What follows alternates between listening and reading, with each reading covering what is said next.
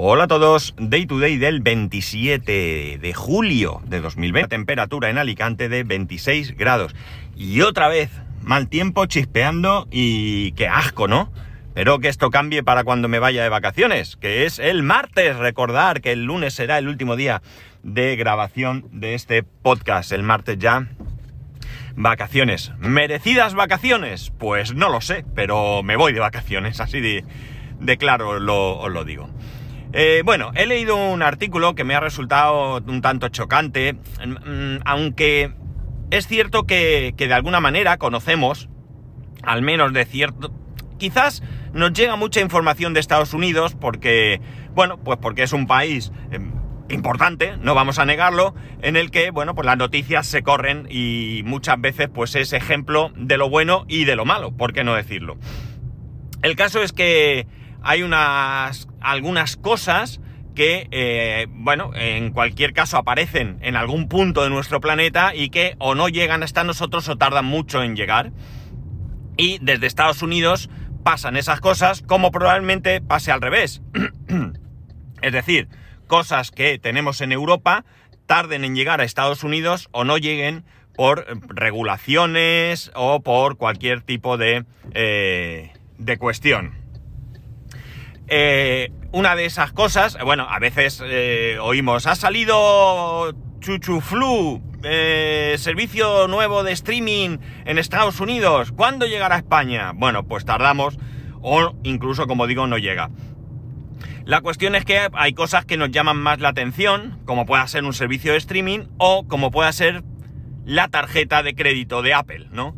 Hay mucha gente que está esperando la tarjeta de crédito de Apple. Y no voy a engañaros, si llegara a España, probablemente yo, dependiendo evidentemente de las condiciones, no me lanzaría a ella sin mirar, sin paracaídas, pero digamos que sí que miraría eh, las condiciones y si fueran unas condiciones aceptables, ya os digo yo que seguramente la pediría. Eh, más que nada por el hecho de tenerla. Así es, así somos los fanboys. ¿Qué queréis que os diga? es lo que hay. El caso es que, bueno, en ese artículo leo dos cuestiones. La primera es que esa tarjeta de crédito eh, en Estados Unidos eh, no se da como aquí, ¿de acuerdo? Hay una serie de condiciones, al menos la condición concreta que yo os voy ahora a relatar no la había oído nunca en este país, pero, oye, qué sé yo, a lo mejor existe y lo único que pasa es que no, no, me he enterado. Y es que Tim Cook pidió la tarjeta eh, en, Estados Unidos la tarjeta la gestiona Goldman Sachs, ¿de acuerdo? Y eh, bueno, pues tiene un contrato hasta 2026. Y resulta que con Goldman Sachs y con Mastercard, eh, o a través de Mastercard, hasta, como digo, 2026. El caso es que Tim quiso pedir la tarjeta y lo quiso hacer como cualquier ciudadano, a través de su iPhone y con la intención, suponemos, de verificar cómo es el proceso, ¿no? A la hora de de solicitar esa tarjeta. Pues sorprendentemente, o no, ya digo, porque yo esa condición no la conocía, se la denegaron. ¿Por qué se la denegaron? Evidentemente no fue por una cuestión económica. Está claro que, que Tim tiene dinero de sobra y con casi seguridad diría que no necesita ninguna tarjeta de crédito. El a puede vivir perfectamente. Y el motivo por el que se la denegaron es porque parece ser que hay alguna especie de, eh, de condición que impide o que hace que rechacen las tarjetas a personas conocidas, famosas, ¿no? Personas importantes. ¿Por qué? Porque al ser este, personas importantes, personas conocidas, se corre el riesgo de que estas personas puedan ser más eh, hackeadas o intenten robarles o lo que sea y evidentemente los bancos que no quieren correr riesgos y como dice el artículo y mucho menos cuando es con su dinero pues lo que hacen es que a estas personas les rechazan la tarjeta. La cuestión está en que esa tarjeta al final fue concedida, eh, parece ser que hicieron una excepción, entiendo que no podía ser de otra manera, ¿no? No podían negarle la tarjeta al CEO de la empresa que eh, que digamos eh, eh, da nombre a esa tarjeta, ¿no?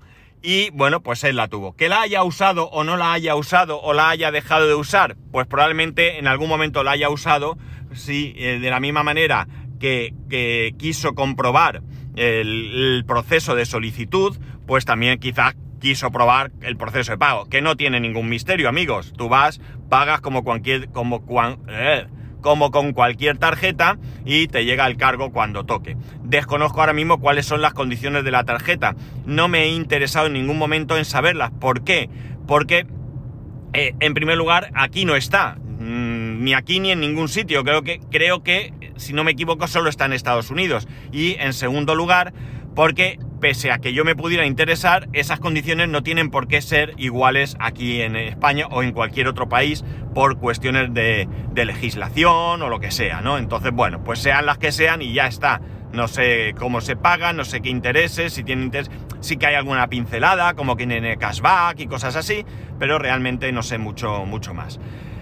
La cuestión es que esto, eh, bueno, pues es... Eh, lleva también eh, al artículo a decirnos que parece ser que la relación, independientemente de este hecho, que entiendo que, que si Tim Cook hizo la solicitud como cualquier mortal, probablemente haya un sistema automatizado que verifique si el ranking te da, porque en Estados Unidos el ranking crediticio es un poco distinto aquí, ¿no?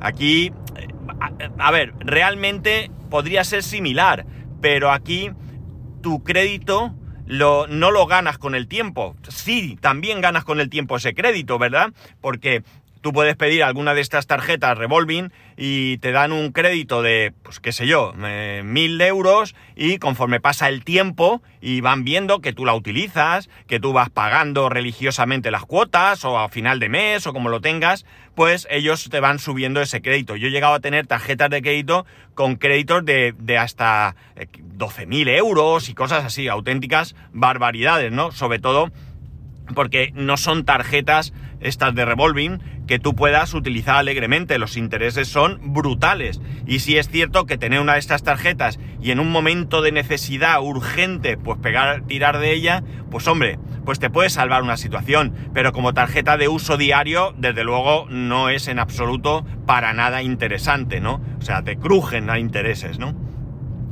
Entonces, bueno, eh, eh, aquí tú puedes tener, eh, tu crédito va en base a tus ingresos, a tu renta, a tus propiedades y por supuesto a tu historial también, pero tu historial basado en que no seas moroso o que no hayas sido moroso en algún momento.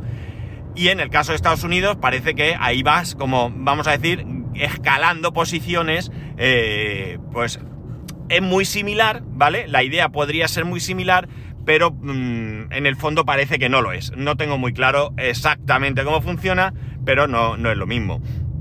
Entonces, bueno, pues eso, entiendo que Tim Cook pues quiso hacer eh, la prueba y entiendo que en algún momento dado pues también habrá ido a comprarse un café a Starbucks eh, y pagar con esta tarjeta por el simple hecho de ver que todo funciona, que ya digo, dudo mucho que funcione mal. La cuestión está en lo que decía, eh, la relación parece ser que entre Tim Cook Oh, perdón, Apple, no Tim Cook personalmente, sino Apple y eh, Goldman Sachs, pues no está siendo muy buena. No está siendo muy buena porque parece ser que Goldman Sachs no está obteniendo el beneficio que se espera de una tarjeta. Quizás venga por las condiciones que, impone Apple. Y es verdad que cuando alguien tiene la sartén por el mango o cuando alguien eh, de alguna manera eh, tiene fuerza para imponer sus condiciones, la relación es complicada, ¿no? Y eso lo vemos aquí en España en política, ¿no? Que a veces nos encontramos eh, partidos más modestos que imponen unas condiciones durísimas a los más grandes porque realmente depende mucho de ellos, ¿no? Y ahora lo vamos a ver en estas semanas o meses para ver quién y cómo forma gobierno, ¿no? Ya, ya vamos a ver mucha pugna por, eh, digamos, eh, imponer condiciones. Bueno, pues igual que en política pasa, pues también pasa en esto. Goldman Sachs parece ser que quería tener esta tarjeta a cualquier precio y parece ser que esto de a cualquier precio pues no funciona. No funciona en política, no funciona tampoco en negocios, ¿no? En, finanzas. Y entonces parece ser que la cosa no va tan bien. La cuestión no es que vaya bien o mal, la cuestión es que eh, ni Goldman Sachs parece que quiera seguir con esto, pero como digo, hay un contrato hasta 2026, ni eh, Apple parece ser que quiera seguir con Goldman Sachs, pero de la misma manera hay un contrato hasta 2026. Y entiendo que en caso de ruptura de contrato una de las dos partes tendrá que indemnizar a la otra y habría que ver qué tipo de indemnización y a lo mejor no dan el paso, pero si esto es público, yo creo que felizmente podían sentarse y negociar un acuerdo que a ambas partes le fuese satisfactorio, ¿no? Eh, no sé qué tipo de acuerdo ni, ni nada de esto, pero eh, bueno, yo creo que si ambos están deseando romper esa relación, pues tendrían que ver de qué manera hacerlo. Apple podía elegir otro proveedor, pues yo que sé, American Express, por decir uno, pero claro, eh, parece que también ese contrato va ligado a Mastercard. ¿Qué ocurre? Que no puedes entonces cambiar a cualquiera. Tiene que ser alguno que tenga algún tipo de, relación eh, o una relación directa con Mastercard, porque si no, eh, la cosa no, va a funcionar. Mastercard pues también pondrá ahí sus condiciones. Digo yo, realmente desconozco en profundidad cuál es el, el negocio, ¿no? La cuestión es que evidentemente no siempre a Apple le sale todo bien, ¿no? Apple es verdad que es una empresa eh, que es un ejemplo de, beneficios, ¿no? Yo creo que nadie puede poner eso en duda, pero eh, no todas las acciones que realiza son acciones que llevan al éxito. Y lo de la tarjeta, pues ya veremos cómo acaba, ¿no? Ya veremos cómo acaba. Yo, yo presupongo que acabará bien, acabará bien porque o cambiarán las condiciones o mm, finalmente llegará a un acuerdo porque lo que sí que no creo que sea bueno para Apple es que esto se enquiste hasta 2026. Queda mucho tiempo para que este producto eh, se encuentre en una fase un poco complicada, ¿no? Eh, si quieren realmente sacarlo esto adelante, si realmente tienen interés en que en que esto funcione, pues tendrán que, tendrán que ver la manera de... Eh, el pitido que he pegado es porque un individuo salía de un garaje marcha atrás sin mirar. Y bueno, pues he tenido que frenar fuerte, ¿no? Bueno, lo que quería deciros es esto, ¿no? Que, yo creo que, buscarán la solución, ¿no? Creo que, llegará un momento en que, en que tengan que encontrar. Quizás todo esto eh, sea el problema que hace que no se expanda la tarjeta por otros países. Es evidente que Apple tiene que llegar a acuerdos puntuales en países, porque no todo funciona igual. Mm, a lo mejor, eh, no lo sé, pueden llegar a un acuerdo para toda la Unión Europea, pero quizás no, quizás tengan que llegar a acuerdos porque en España, como bien sabéis, quien gestiona todo el tema de tarjetas de crédito es eh, RedSys, ¿no? ¿Es? Sí, RedSys. Entonces tienen que pasar por ahí. De hecho, Apple Pay tiene que pasar por ahí, sí o sí. Y de alguna manera, pues tiene que llegar a un acuerdo. ¿Que está en una posición dominante y que puede llegar a algo? Pues puede ser, pero dudo mucho que Apple, a nivel finanzas, a nivel tarjetas de crédito, pueda tener más poder que cualquier banco de aquí de España, Banco Santander, BBVA o lo que sea. Creo que es mucho más modesta Apple en ese sentido que cualquier entidad bancaria que tengamos aquí. Por tanto, lo de la sartén por el mango, pues es un poco complicado. Bien es cierto que cuando llegó Apple Pay a España, el Banco Santander se afanó en tener un acuerdo en exclusiva durante un año algo verían ahí, ¿eh? algo les interesaría, pensarían que podía ser atractivo.